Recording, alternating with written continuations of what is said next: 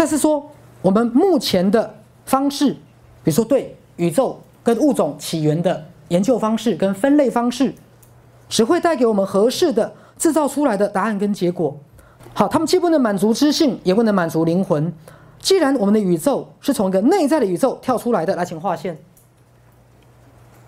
来，各位，我们讲过一百万遍，现实生活是从梦的宇宙跳出来的，物质宇宙是从内在宇宙跳出来的。物质宇宙只是伪装实相，各位记得哦。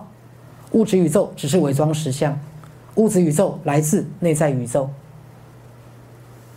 好，所以肿瘤来自什么？负面的心灵，疾病来自负面的心灵，记得吗？OK，既然我们的宇宙是从内在宇宙跳出来的，既然那个内在的宇宙弥漫于我们存在的每一个细缝里来，所以我们必须从以前没有去找的地方去找，来划线。各位，现在是在提供方法了，提供疗愈的方法。提供解决问题的方法，提供创造富足的方法，从以前你没有去找的地方去找。来，这句话划线：踏破铁鞋无觅处，得来全不费工夫。从以前我们从来没有去找的地方去找，看入我们自己的心智跟情感实相来划线。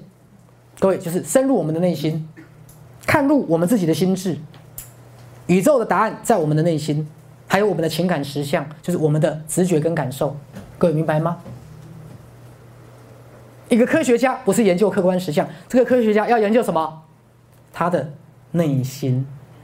各位，所以我一直告诉大家，你们一定要开始回来探讨你们的内心世界，在我们的内心世界里面，有着宇宙一切的答案。来，所以那句看入我们自己的心智跟情感实相。请画三条线。所有一切的答案，你必须学会看入我们的内内心、我们的心智，还有所有的情感实相。我们必须向所知的自然宇宙去找。我们必须用直觉跟创造的本能来看我们周遭的生物。来画线。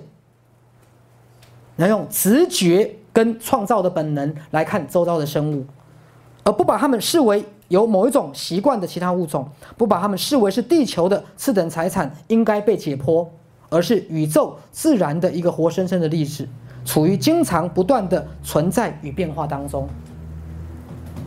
各位，再次在接触以后研究大自然的方法，好，很重要的是去看入我们自己的什么心智、内心，跟我们的情感实相。所有一切万事万物的答案都在我们的内心，而且你不能压抑你的感受，明白吗？所有的喜怒哀乐，你的情感的力量是最强大的。